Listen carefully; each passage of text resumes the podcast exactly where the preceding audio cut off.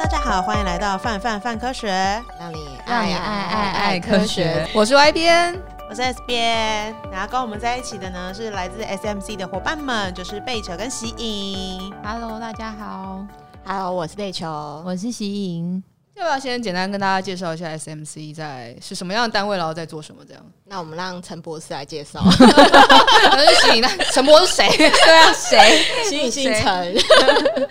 就是 SMC 其实是一个，把它想成是一个中间人的角色，他就是希望能够让更多的嗯、呃、科学家知道媒体在做什么，然后知道媒体的需要，然后媒体呢也可以在更快的时间内找到。科学家这样子，因为很多时候其实科学家他就是花很多时间留在实验室、研究室，然后他其实不一定关心现在媒体在发生什么事情。那有可能其实他的呃所长是可以跟这个社会议题或者社会事件是有一些连接的。媒体因为他们的要处理的题目可能太多了，然后每天都有新的新闻要进来，所以他们也不会嗯、有时间去去就是肉搜到。台湾的每一个科学家，所以 SMC 做的角色其实就是媒体。如果告诉我们说，我们想要做什么题目，然后我们需要一个什么样的科学家，那 SMC 就会嗯在我们的专家资料库里面去搜寻，或者透过这些专家彼此知道有没有其他老师在做更符合这个题目的科学家。科学家有的时候，他们也会希望，例如说他们在做的研究有一些成果，或是他们对于社会发生的事情，其实他们想要发言，可是他们不知道去找谁的时候，他们也可以来找 SMC。所以 SMC 就是同时希望能够处理科学家面对于媒体的需求，或是呃媒体要找科学家这个需求，这样。我们之前有过一个题目，我们认识很久，但真的开始比较大规模的一起合作，是有一次我们看到了一篇呃，有点像是期刊上面在讲说疼痛定义修改，对，然后不太确定，就是诶，疼痛定义修改这件事情到底对于就是实物端，对于医生端来说有什么样子的意义，所以我们就找了 SMC 一起呃合作，对，然后写了一个就是呃疼痛四十年来第一次修改到底有什么意义这样子，对。其实我们那时候要找科学，就是找呃科学家的时候，也花了一点点时间。因为其实坦白讲，就是如果我今天是临床医生，我对于这个疼痛定义修改，其实它跟我实际上在操作，每天面对病人，其实不一定有那么直接的关联性。但是它其实就像刚刚雅琪讲，它是一个大事，就是一个四十年来的大事。然后其实很有趣的是，很多科学家他们是透过。外面找他，他才会知道说哦，原来这件事情有人关心，或者哦，原来呃这件事情正在发生。所以有的时候其实是我们后来寄了很多信，打了很多电话，但最后找到。谢谢谢谢，快乐快乐，不是快乐，感谢感谢谢谢帮忙。对，但是我觉得最有趣的就是有些科学家其实是透过媒体这边需求，还知道说哦，原来我跟社会是有点关系的，哦，原来这个社会在改变呢，哦、这样子。对，有人关心他们的研究，感觉好正能量哦。对，就是。常常很多时候，我们是就是科学家，如果真的是能够在媒体上有嗯，就是他能够展现他的呃研究的话，其实是会开心的。这样。那最近有没有你们？因为后来其实我们就开始比较频繁的合作，了有些题目就会互相讨论，比如说像那个风筝。哦，风筝卷筒，对对对对对对对，嗯，然后我们先开始先算了一波，然后后来你们也算了一波，我们就把你们算跟我们算的放在一起，这样。其实我觉得在这个工作有趣的地方，就是很多时候其实我们已经被太多资讯淹没，然后你也会忘记说，哦，这里其实是有科学的呢。对，它是物理。我觉得因为那个颇尴尬的是这件事情看起来蛮恐怖的，对。然后，然后你就会有一种这事情我们用物理学来讨论。因为这时候就觉得好像是很空想科学，是否基调不太对？对，这样是不是没有同理心？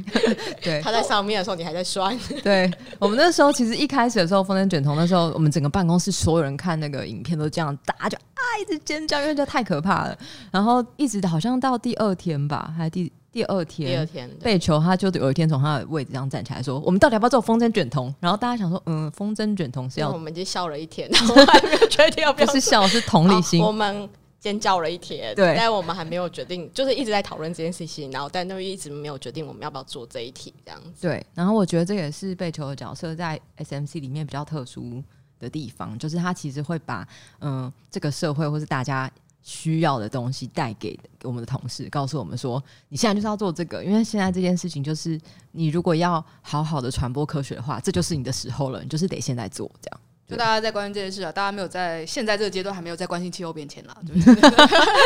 大概大概，但气候变迁很重要啊。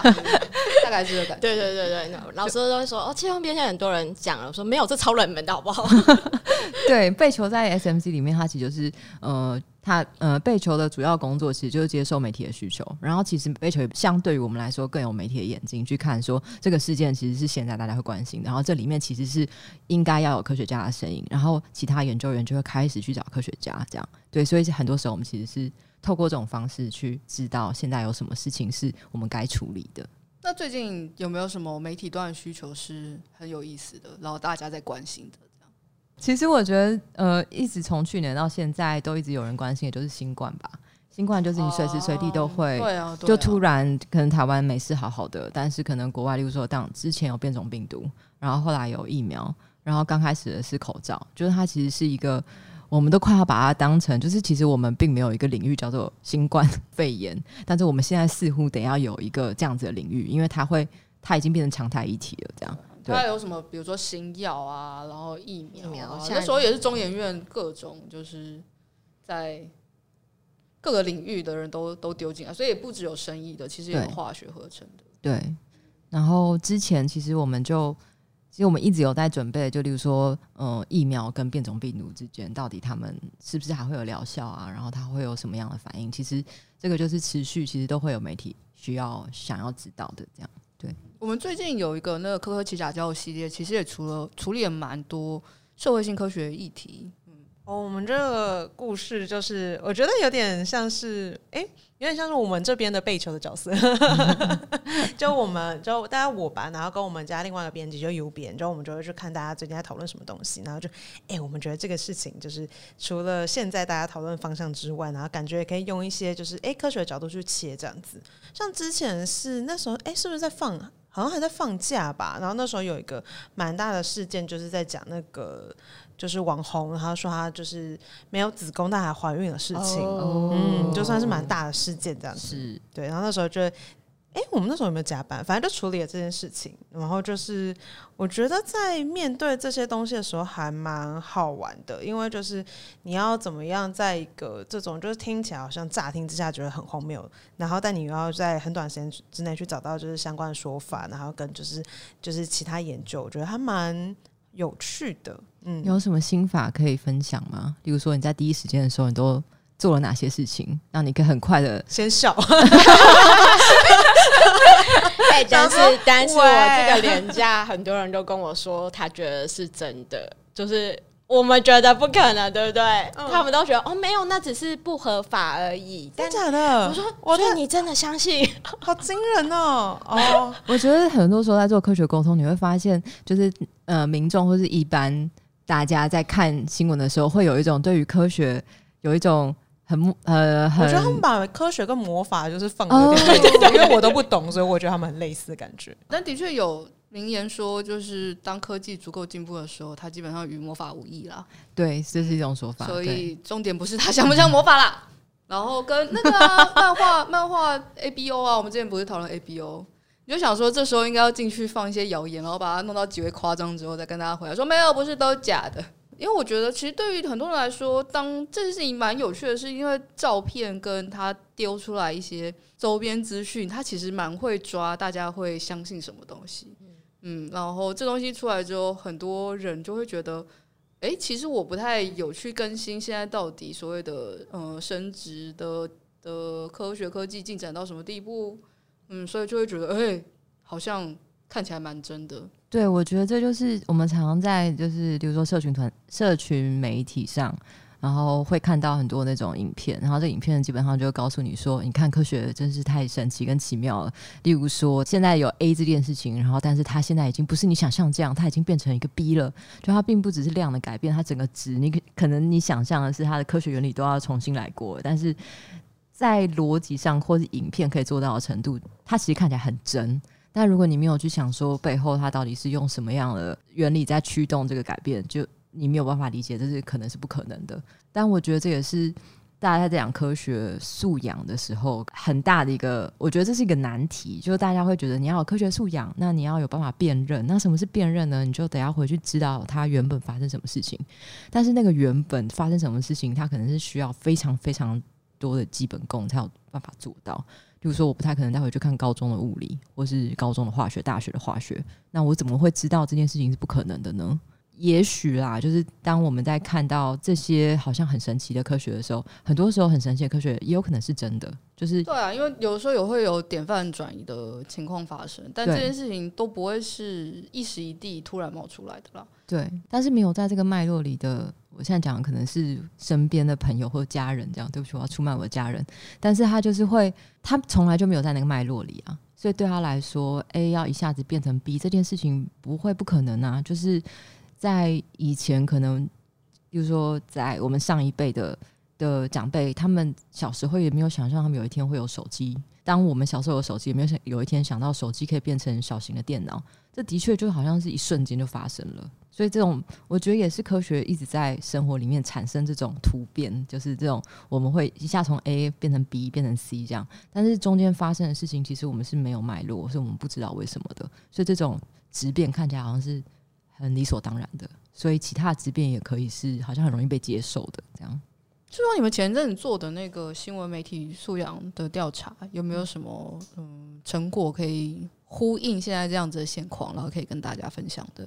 其实我们那一次的调查，我们想要知道的事情就是，第一个就是我们想要知道，其实我们想确定的，让让我们自己眼睛看到，就现在大家到底吸收科学资讯都是什么样的媒介最多，然后事实上。呃，我们常常会看到说什么，嗯，以前的报纸啊、电视啊是最主要的，但是它电视还是很主要的，没有错。但是，呃，纸本的已经慢慢的已经转到就是网络上面来。那我们也看到不断有人在讲说，哦，现在网络是一个分众的时代，然后它已经其实不像纸媒当时发生的事情。其实人在这个转变里面，你会一直感受到这个转变，但是你没有一个很清楚的数据告诉你说，对，现在就已经是这样的世界了。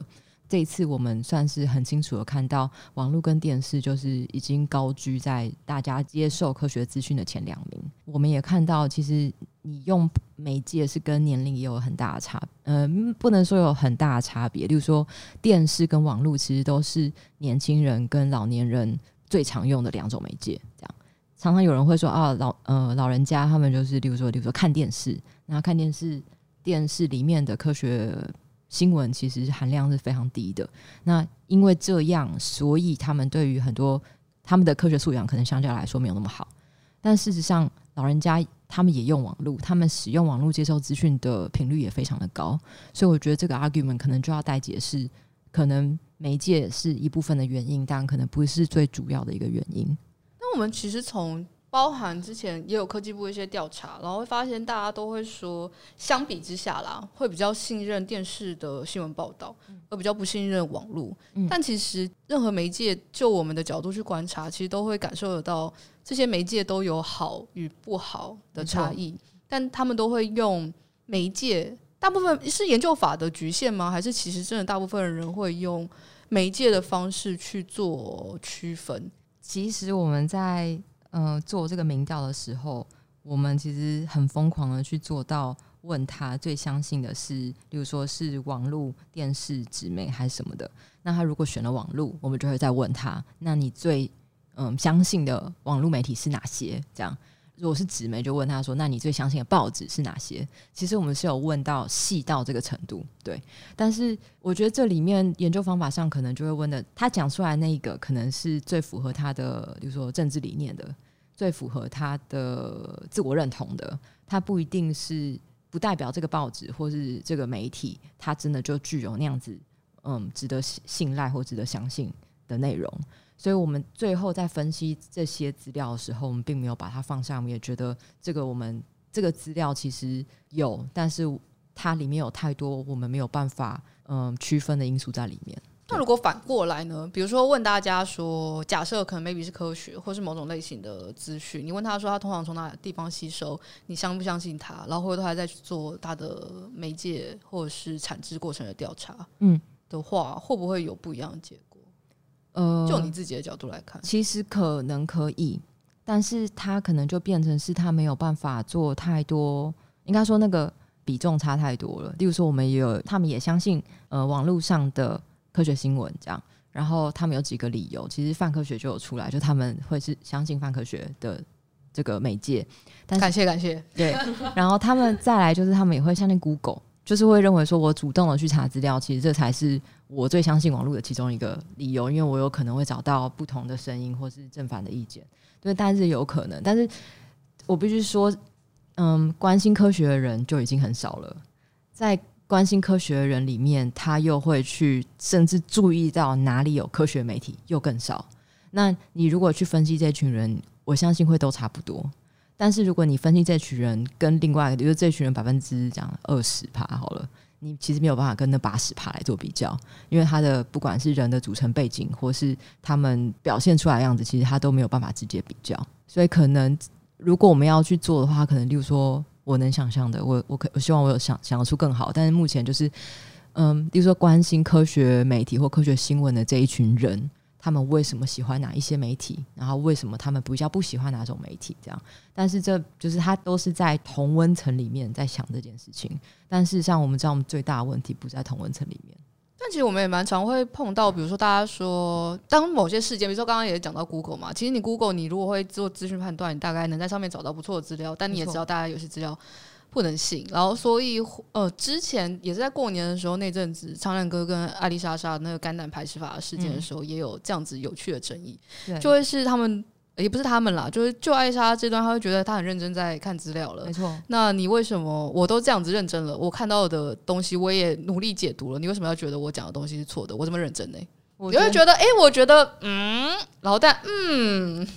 对这件事情，我觉得特别。有趣的就是在于这个人做了功课，就是他其实主动去查证了。就是其实当我们今天要去想象一个问题的时候，我们其实收到的资料会是海量的，但是很多时候我们会，我们心里可能已经有这个框架。这个框架如果是一个很既定的框架的时候，我都会找到符合我原本印象这些资料。很合理啊，做研究也会发生这件事情。对，没错，所以我都会找到这些很支持我论述的资料，然后我就觉得这个事情越看越真。所以我觉得查资料本身它是一个主动积极的态度没有错，但事实上我们要怎么能够去评评析资料的品质，然后有没有不断的给自己不同的，例如说。查资料是不断的在证明自己原本相信的事情，还是我希望能够找到一些资料能够否证我原本相信的事情？我觉得这个可能是查资料里面很重要的一个基础的心态。跟我觉得另外一个特别难，我不知道贝球跟 S 编有有没有这个感觉，就会是当其实肝胆排石法，或者是现在甚至一些跟 COVID-19 有关的疫情的事情也是，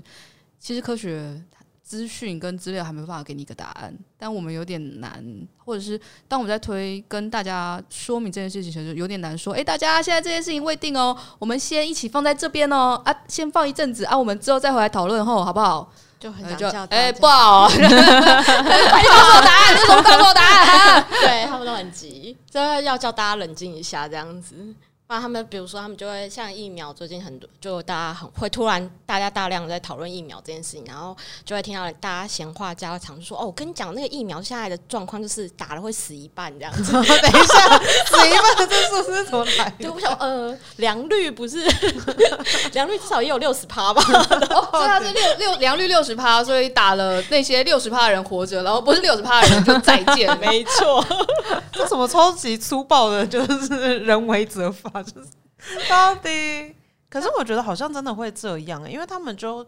我觉得其实也蛮符合本能的。就我们在看到一个东西的时候，你其实会很需要知道说这个东西到底是对的或错的，然后，然后接下来你就下一步就是，那我到底要用还是不要用，类似这样。所以像刚刚贝球讲到疫苗，我觉得就蛮常是出现这样的状况，就你只要告诉我，我不要知道现在的研究进程到哪里，我只要知道这个东西我可不可以用，我用了会不会怎么样，就大概是到这么切身的东西。所以真的要让大家。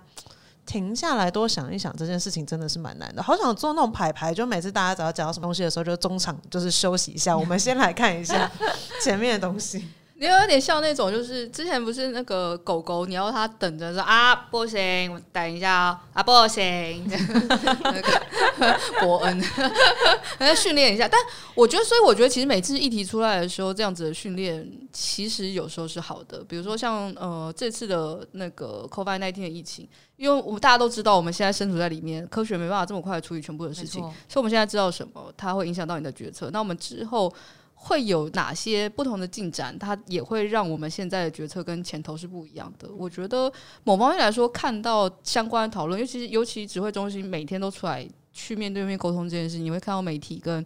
民众对于公共卫生这一端的知识有大幅度的增加，这样子，就是从。什么？他他是不是变种？然后他是 RNA 病毒，就是然后什么阿林值？那民众的那个医学知识突然都暴涨，这样。可是借由这个议题，然后我觉得台湾也蛮幸运的啊，就是我们可以慢慢想疫苗会不会死一半的人，因为我们也还没有要打这样子。对，我们可以先理解一下这样，然后等其他各方的资讯跟资料。的确，这次议题是蛮幸运的啦。我觉得刚刚讲的是说，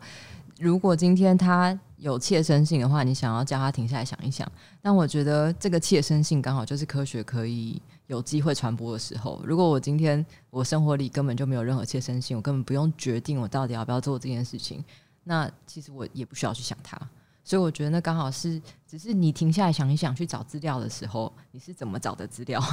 你是不是呃去找到支持你想法的资料？如果我今天下去找找到资料，例如说我最近。刚搬家，我在想办法买烤箱，然后买买微波炉。那如果你今天觉得微波炉很危险，我就去打了关键词叫做微波炉危险，然后我就会看到一大堆呃电磁波啊、什么爆炸啊、什么相关的资料，所以我就会知道啊，对，它好危险。但也许在当我要做决策的时候，我应该要去做的资讯收集，并不是单面向的，而是双面向去看。我觉得这可能才是停下来想一想最重要的事。就毕竟我们是人啦，就是这在心理学上面叫那个确认偏误嘛。就是当我已经有答案的时候，我相对来说就会倾向找到相关答案。比如说，我就是想买扭蛋，我就会很努力的跟他讲说：“哦，扭蛋可以很疗愈哦，就是之类的。”呃，因为我们的高中分流跟分组跟大学科系的关系，其实常常在台湾这一端会看到做媒体的人比较偏向，可能他没有。呃，科学或是理科相关的背景，以至于他要理解某些科学争议议题的时候，其实会变得比较困难。那我觉得，就专家端这端，可能也会发生的事情会是。啊，一等于 MC 平方，你到底要我解释多少遍？这样子，然后重力加速度是重力加速度，不是重力加速度。然后这事情那么自然而然，那就会有那个嘛，就是知识的诅咒。他觉得这件事情自然而然，但当他对大众沟通的时候，他不能带有这种态度。那你们在中间桥接的时候，有感受到这件事情特别困难的点是，比如说哪一方的人特别难说服吗？或者谁比较难搞，比较不好处理嘞？这不是要害我们没朋友吗？哦，那你觉得谁比较好相处？反向，但其实一样问题。但是我觉得，其实我先讲这件事情，我觉得最难的，它当然就是我觉得沟通本身就很费力气。那第二个是，其实不是科学家跟媒体沟通特别费力气，其实科学家跟科学家之间就是跨领域。呃，科学里面跨领域的沟通也是费力气的。就是我们曾经有让，例如说做生态学的、做工程的，然后呃，也都是科学家坐在一起。但是我们要讨论一个问题的时候，其实他们就必须重复的跟彼此确认你说的那个词是什么意思，然后他们花很多力气解释那个词，然后他们才可以进到下一步。所以其实并不是呃，科学家跟媒体沟通特别困难，可能特别困难，但是事实上，它是在可能科学家之间，或是所有的跨学科的沟通都是困难的。媒体跟科学家，我觉得那个困难程度，当然就是词汇不一样，是呃一件重要的事情。另外一件事情是，我觉得他们对于知识的想象不一样。我觉得最最大的差别是在这里，就是科学家对于知识的想象是非常绵密，然后然后呃具有很多的程序，然后它需要不断的被挑战，然后它就像刚刚雅琪讲，它有很多现在还不知道，我们就先放在这里吧。然后我们要再等待更多的资讯来。可对于媒体来说，没有，我今天就是要出一个多少字的报道，而且我今天不是只有出一篇，我要出六篇的时候，我怎么可能把那里放在那里想一想？那如果今天大家是在用这种不同的期待在沟通的时候，就会发生非常大的落差。所以 SMC 在这中间做的事情，有的时候是在记者来了一个问题的时候，我们可能第一时间要告诉记者的是这个。以我们的想象，应该很难有这样子的科学研究，所以我觉得要去找到一个做这个科学研究，或是这个科学这种科学研究结果的可能性，其实极低。那我们有没有可能用别的方式来问这个问题？那其实我觉得这个比记者已经花了很多很多很多力气，然后找到一个他觉得很接近的专家。这个这这个专家跟他讲说：“哦，没有，我们其实这件事情没有办法被科学回答的时候，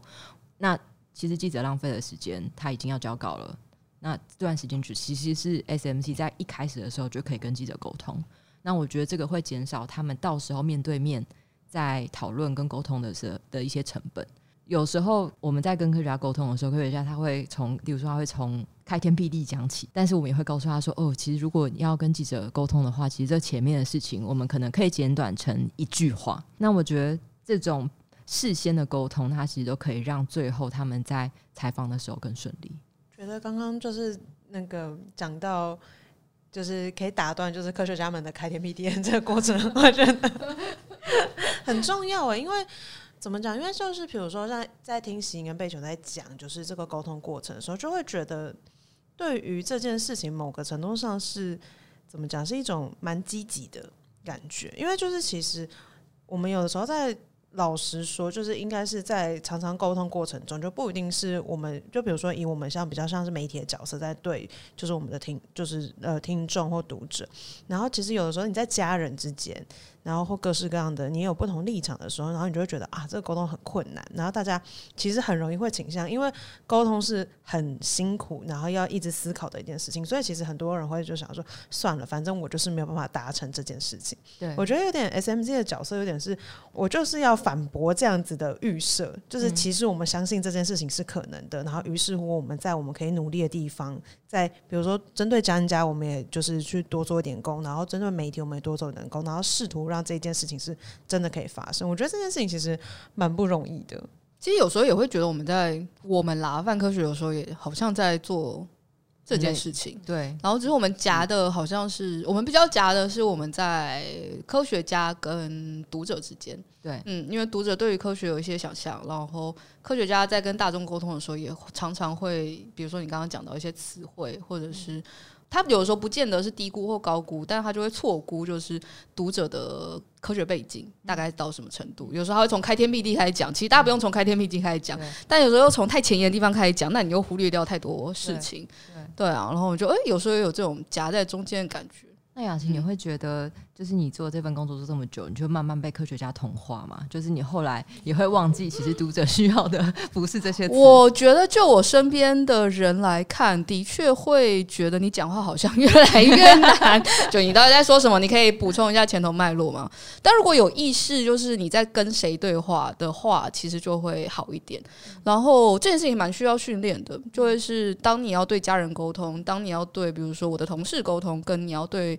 同温层的人，或者是你的高中同学，其实状况都是不一样的。嗯，然后有训练，有训练，我觉得还是差蛮多的。嗯，你们会有一个什么样的课程去训练科学家写作吗？我们基本，我觉得基本上会是。呃，如果以我们角度来看，我们其实要做的事情是让科学家跟做科学研究的人，他要做科学传播这件事是容易的。所以，我们其实，在这件事情的中间，是去试图传达，就一个读者或就一个像我们这样子的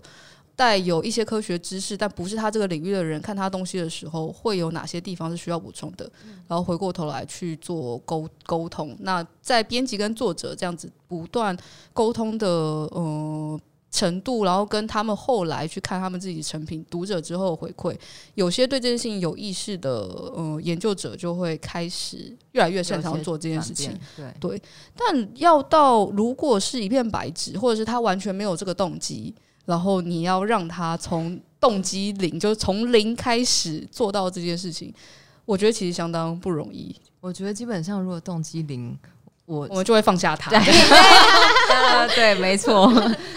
对，资源有限啦，你没办法还普渡到那么多人。我们起码从动机百分之六十开始动起，大家有动机。他是说，嗯，我只想做我的研究。读者端也是啊，读者端如果他就是对科学很排斥，或者他什么都不想要知道，也不愿意开。稍微开放一点去看这些内容的时候，其实你要跟他沟通也是难的。所以就我们的角度，我当然会纠结在我们好像沟通的都会是光人有光谱嘛，我们沟通的都会是左右两边最极端光谱的人，基本上被也不是被我们放弃，就是我们没有办法难刮到他们。对。但中间人我们试图让他频繁的更彼此趋近，然后理解对方的语言。同时，同时这件事情，我觉得难的会是在社群媒体时代，这些功都会是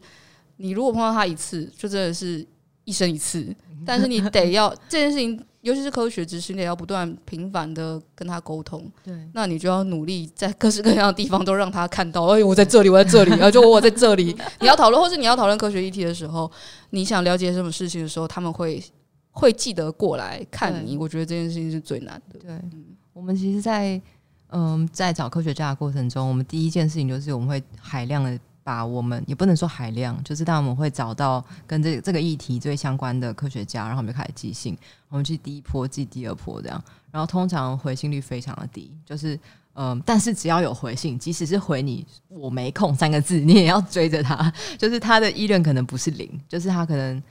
至少他会这件事情是他值得他回复你的。那其实你就可以有机会可以跟这个老师沟通，就是为什么要做这件事情。然后也许下一次有机会的话，就老师可能很忙，但是这件事情价值是什么？然后我觉得这可能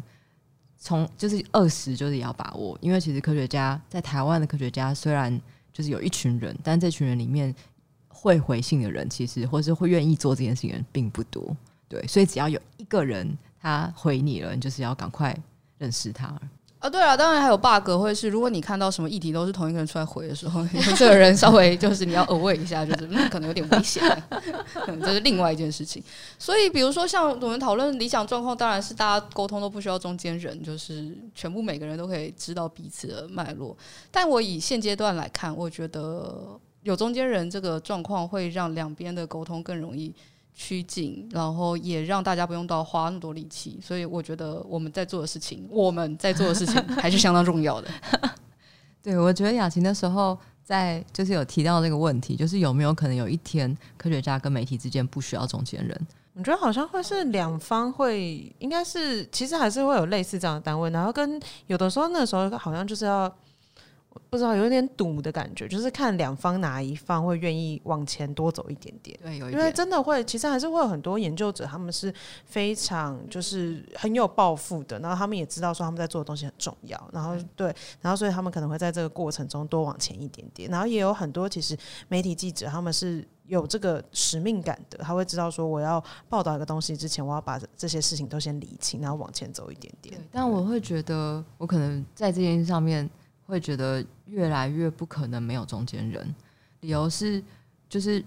以前我们的电视新闻或纸媒，它都有固定的版版版面，时间长短，然后呃，你今天就是就是这么纸板就这么多，你印完以后就是等明天，那明天没有新闻性，我就没有要报。但是现在如果是网络媒体的话，它是一个没有，它是一个无底洞，所以当每个记者都被要求在时限内要出非常多的新闻的时候，它其实更不可能有。时间好好去做题目，这样。那如果在这种状况底下，他当然就没有办法像 SMC 花的时间去认识老师，然后跟老师先去谈，从从 A 谈到 B，然后再说，那我们有没有可能在 C 上面说一些什么？我觉得那个功课是对于线上的即时新闻记者来说是更不可能。所以我觉得记者会越来越厉害，然后也希望老师们会越来越越厉害。但是我觉得就新闻这件事情本质来说，它其实很难可以没有中间人了。因为他那个时间实在是压得太太紧凑了，而且很多议题其实就很复杂。像刚刚讲到说，哎，我们有的时候在思考一个议题的时候，不是说我今天去问一个专家老师，然后我就可以知道所有的东西。我其实是他有可能牵涉到很多不一样面向的东西，我需要诶去统整，然后去理清。老实说，我是会觉得，比如说，身为我们应该算是媒体吧，某部分的媒体，一点点的媒体，嗯。就是如果我们可以在这些时候，哎、欸，有一个像这样子的中间单位，然后帮我们做到这样的事情，然后我们一起去努力，我觉得是一个事半功倍的效果，是一个大家都会很快乐的感觉。就是我们现在只要跟老师说是范科学校采访，他们都会很快的答应。啊、哦，真是太感动了！也谢谢你们帮我们找老师，真的快，这是一个互利共生的状态。对，那你们自己本身在做这份工作的时候，觉得最大的挑战是什么？沟通，所以其实跟科学没有关系，这样。科学沟通，科学沟通，科学沟通，我觉得又比沟通要更难一点。这样就是科，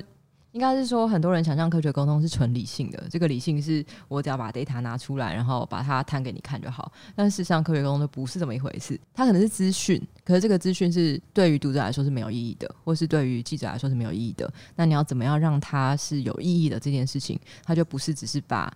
嗯，A 加 B 等于 C 讲出来这么简单，所以我觉得科学沟通它本来就其实带有非常非常多的经验跟技巧在里面。我觉得就是因为现在，比如说我们要做的是媒体端，我觉得最难的是可能我们想要让事件是在科学的角度去看这件事情是非常困难的事情，因为大家会牵，它会牵一个议题会牵涉到其实不是不同领域而已，有时候是甚至是它是科学的，它是社会的，它是经济的。那当混战在一起的时候，我们可能就没有办法纯然用科学来看，比如说我们没有办法就是。好好跟大家说，那个良率就是多少这样子，就是我觉得是我们每次在剖析一个议题，我们遇到最困难的事情这样子，就可能可能老师会说，哦，这个我不是纯以我们的研究就可以回答这件事情。我觉得那个议题的复杂程度，坦白讲，你会我会觉得是好事，就是说一件事情大家可以不以科学为最终依归的去讨论。就是科学并不是第一个，科学没有办法当成所有问题的解答。那科学在同一件事情上面，它也会依照不同的时间、不同的地点，它可能会有，比如说技术，它可能又变更好的技术，它可能发现新的事情，所以它的答案其实是滚动的在前进的。那所以，当你今天把科学当成唯一解答跟答案的时候，其实你。这样的人可能会很失望，因为他发现，哎，怎么又变了，又变了，又变了。但其实这就是科学的重要价值，因为在这个所有的变的里面，你会持续的去看到可能性跟新的事情。但是如果今天一件事情大家只以科学为依归，他不去考虑，例如说道德层面、社会层面，那我觉得这件事情是不好的。所以，如果现在我们的新闻，或是现在因为社群媒体，或是大家对于知识的需求，它其实可以有科学。的讨论以及科学以外的讨论，那我觉得在同一个时间里看到这件事非常好。但是我觉得最危险的是，科学的事实并没有被说清楚。就说，今天这个科学事实是还没有结论，但是它却被当成一个有结论的，或是今天的科学事实这个结论是在有条件底下会成立，但这些条件并没有被说清楚。那我觉得这个是谈了科学却没有善用科学强项的一个可惜的地方。就有点你讲的东西，但你只讲了一半，然后反而其实很容易会出现一些出乎意料错误啊等等之类的。你其实没有看到那个事情的全貌，这样子。对，就是我们常常在跟老师们沟通，就科学家沟通的时候，就说我们其实不是只要讲科学发现就好，我们其实要把科学的限制讲清楚。这个限制包括我是在什么样，例如说 COVID 一刚开始大家做的研究，例如说死亡率很高，或是说呃它的。得到后续慢性病的机会很高，但是这一群人当时做研究的这群人是在什么国家？他们原本得生的是什么病？是什么年龄？它都会影响到我们去把这个结果放到台湾来说，就是它很重要，是他指出了这件事情，但那个限制是何时何地怎么做出来的？这件事情就是一个科学。当我们在谈它的时候，除了它的发现是重要的，它的限制一定也是重要的，就是得讲。那其实蛮好奇的，因为比如说我们在就是 A。了解这些议题的时候，就其实我们会需要非常非常，比如说阅读很大量的资料，然后我们也要找到老师等等之类。在做这份工作的时候，有没有科学背景这件事情会是就是很重要的东西吗？比如说我不是理科出身的人的话，我还有办法进行这样子工作吗？我觉得可以。怎么说？对，他在我旁边，说不行哦。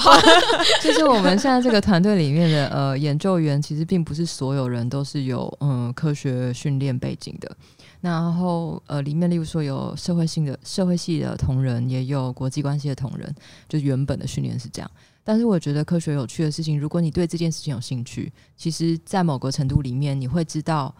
呃，去哪里找资料？然后你怎么把资料整理成？其实这样有个好处，就是他会，如果我们今天是有科学背景人在做这件事情，他会升到跟老师变得好朋友，但是媒体会看不懂。但是如果今天不是理科背景的同仁进来，他其实可以更开阔去想象这件事情。他当然会需要帮助，这个帮助包括，嗯，这个名词到底是什么意思？但是当这些题目拿去问老师的时候，老师有时候还蛮愿意跟你讲的，就表示就意思就是说。你不会没有关系，但你要问。我觉得这个就像在科学研究里面，你不会没有关系，你就是去去研究它，这样。所以这是一样的意思。当然门槛会高一点，因为呃，他要开始弄懂，例如说各式各样的比例啊、比率啊，然后名词是难的，对。可是他如果是对这件事有兴趣，他并不会真正的影响到你，我没有办法理解。如果他没有办法理解，那表示这个。知识它也没有办法顺利的传递到一般大众的心里。那这样听起来，贝球的话，贝球算是不是理科出身的？对，我是学传播的哦，所以我跟他们每次观点都是冲突的这样子。那我就想说，你们死科学家哦，你在哪里？你上哪里的 podcast？没有，我就是觉得，就是可是。有时候我都会说服一下我自己，说，呃，这就是社会的两面，就是同时会有从呃传播的角度去看，也会从科学的角度去看，然后我们要找就是那个交集，最好的方式是怎么传播给大众的，就是。他们又可以理解，然后科学事实又可以传播出去，这样子，所以我都会说服自己 calm down 一下，这样子。因为我觉得这样听起来也蛮像我们我们自己编辑台状况，因为我们编辑台其实也是有，比如说像 Y 编是生物生物背景出身的，然后我们现在 A 编是呃物理背景，然后我自己的话其实读教育的，就其实也没那么理科，可是就会是他就会是一个蛮好的老师。这样一个线就会是，如果今天我很认真的做资料，然后我很认真的去理解这个议题，可是比如说今天这个文章，我即使已经做了这么多功课，我还完全看不懂的话，我其实基本上也可以推断说，我如果拿出去给我读者看，读者应该也是会觉得太过困难的。对嗯、对对，然后所以就其实。即便是文科出身的话，感觉还是像刚刚就是欣欣讲的，就是我们有很多做资料的方式，然后跟我们在面对问题的时候的这个态度，对，就其实都很重要。对，我觉得那才是重要的事情。希望可以为就是在听的，就是观众朋友们点一盏明灯，就不要 因为 自己的科系就觉得说，哎、欸，这件事情好像很难，我做不到这样子。嗯，可是其实科学就是处在我们每个人生活之中，然后我们都要面临，没有因为你不懂，然后你就不会得到 COVID-19，所以。以大家还是要加减懂一点基本的这样子，对啊，所以就是我的工作就比较像是说，我就是从一般人去跟他们说，哦，我想要知道什么这样子，然后他们就用好。有时候我一开始进来的时候，我觉得就是很像麻瓜，就是完全很多术语听不懂。然后其像喜颖就会跟我跟我说，哦，叫我跟研究员，就是我们去看一篇文章，然后我们哪里不懂，就全部专有名词全部圈起来，都不懂。然后就让研究员负责让你懂这样子，对对对对，然后太复杂，我就说这个不用解释啦，这样子，就是就是因为一开始他们会很想要全部都让大家知道，可是对我们来说，如果我们的基础知识零的话，我们需要达到的是先到六十分这样子，然后先到六十分，我们才慢慢可以就是进入下一个魔法阶段那样，所以我会想试着跟他们慢慢讨论这件事情。那你们从这份工作当中得到觉得最大的成就感是什么？然后跟如果再跑一次，会再闯进来做这件事吗？再骗进来？对，如果他们一年前跟我说这一年后这个专案就要结束，我可能会考虑。哦，原来是这个这个部分是吗？可以可以，我们大家一起努力。就是我觉得最大的应该是说，嗯，我知道它是它是困难的，但是应该说我在做这份工作之前。就是我其实没有受过任何传播的训练，或是呃，我也没有在媒体待过这样，所以我觉得对我来说，那个时候我对于媒体现况，就是应该说相相较于现在，我那时候对于媒体的理解就是一个一般人。那一般人就是我并不知道记者的呃，每个记者写出来的文章，他其实读者是从会识字一直到七十岁，那我可能不知道，嗯、一个记者他一天可能要产出六篇新闻。就是我其实并不知道很多状况的时候，我会对于嗯所谓的媒体现况有很多很多的不，就是因为不理解而产生的愤怒，然后会觉得那为什么这件事情就不这样子说，不这样说？可是我觉得过这个工作会让我知道说，哦，没有，他就是所谓的现实，就是他就是在那边，其实你其实没有不太有可能一一朝一夕去改变他。那但是为了这个现实，我们有还还是有没有办法去想象一个比较好的未来？那如果有的话，我们可以怎么做？然后去去呃尝试一些新的事情。那我觉得尝试新的事情对我来说，应该是这份工作最最大的鼓励吧。然后再来就是你会真的看到改变。就例如说，有老师他原本。你去找他的时候，他就是点头，嗯嗯，我知道很重要，嗯嗯嗯，然后他也觉得，嗯，好，很高兴认识你们，然后就拜拜了，这样。然后你不觉得这个老师 他真的怎么样？但是后来老对，但是这个老师他会到，就是他有可能有一天他寄信给你说，呃，他最近呃，例如说他发现有什么样的事情，他想跟你分享，然后觉得这件事情很重要。就是我觉得那个改变，或是老师有受过媒体，他本来很害怕，然后但是他在。呃，接受媒体访问之后，他会写信告诉你说，其实经验还不错。就是然后看到成果以后，他会觉得其实可以让更多人知道他所在乎或知道的事情，那感觉蛮好的。那也有记者他会觉得，嗯，如果刚开始就是如果我以前有有让你们帮我看过访纲，我可能就不会碰那么多次笔。我觉得那个过程都是还蛮激励的，就是刚开始我们也是觉得有一点好像做不到，但是慢慢会看到改变的时候，就还蛮就是激励人心的这样。觉得就是我们中间的那个角色，因为现况就是有一些僵局，然后有些话可能是两边都不方便用他们自己的身份，就像我们常常会去说服科学家说，呃，就像欣颖刚刚认为的那些事情，我们会去。有我们的角色去跟他们说明说，为什么今天他们必须这样，他们的难处是什么？那科学家稍微理解，呃，然后并且他愿意去一点点的妥协，因为大家都希望把这个资讯传达出去嘛。然后这样他就不会卡在那个僵局，他就会说：“哦，我觉得你们就是很烂，我不想要跟你们在一起这样子。”然后或者是媒体就会觉得，呃，可能有些老师不好。说服，那要花太多时间了。然后，但我们可能跟他说：“哦，老师其实在意的是什么什么什么。”然后你可以调整一下你的方式，然后慢慢让这件事情越来越顺畅。我觉得，为到最后，我自己会希望是说，呃，有一套很方便的方式，让这两边都可以很快的可以相相互合作。然后现在在做的事情，还是磨合那个方式，这样子。我还蛮期待最后最终刚刚讲的那种就是很好的方式，最后可以出来。但就是等于是中间我们其实要付出很多很多的努力，然后去探索说，哎、到底怎么样的沟通是很好的？那刚刚喜颖分享那几个 moment，我就觉得有的时候会想到，像因为我自己是比较做社群端的东西，然后所以有的时候遇到一些是读者。然后就会有一些读者会跟我讲说，哎，比如说我之前会觉得科学很难，然后我都不懂，然后跟就是我如果没有要考试的话，我就不想要用这个东西。然后就有的时候，比如说看了泛科学文章或有些图片的时候，他会觉得啊，原来这些地方也有一些科学的概念，然后他们就会对这件事情产生兴趣。我觉得这个东西的那种回馈跟那种成就感，真的会让人还蛮感动的。就是你会觉得你好像知道你自己在做正确的事情，那你就要继续怎么办？我觉得我们这一集听起来，对，我可以，我可以。补充负能量，不行不行，他太多负能量。那就是觉得这一集听完之后，就听到刚刚有一些有些就是哎、欸、困难的地方，跟一些很正能量的东西。如果我们家的就是听众未来想要知道哎、欸、更多关于你们的讯息的话，去哪里会找到你们会比较方便？嗯，就在脸书找到新兴科技媒体中心，或是 Google 新兴科技媒体中心，就可以到我们的网站。这样，这时候突然大家发现我们不叫 SMC，对，SMC 就是 Science Media Center。然后呃，中文的话，我们现在叫做新兴科技媒体中心。这样，啊，多了“新兴”两个字，听起来更厉害了一点。反正就有“新兴”了，没有英文没有啊？哦，对耶，英文里面没有。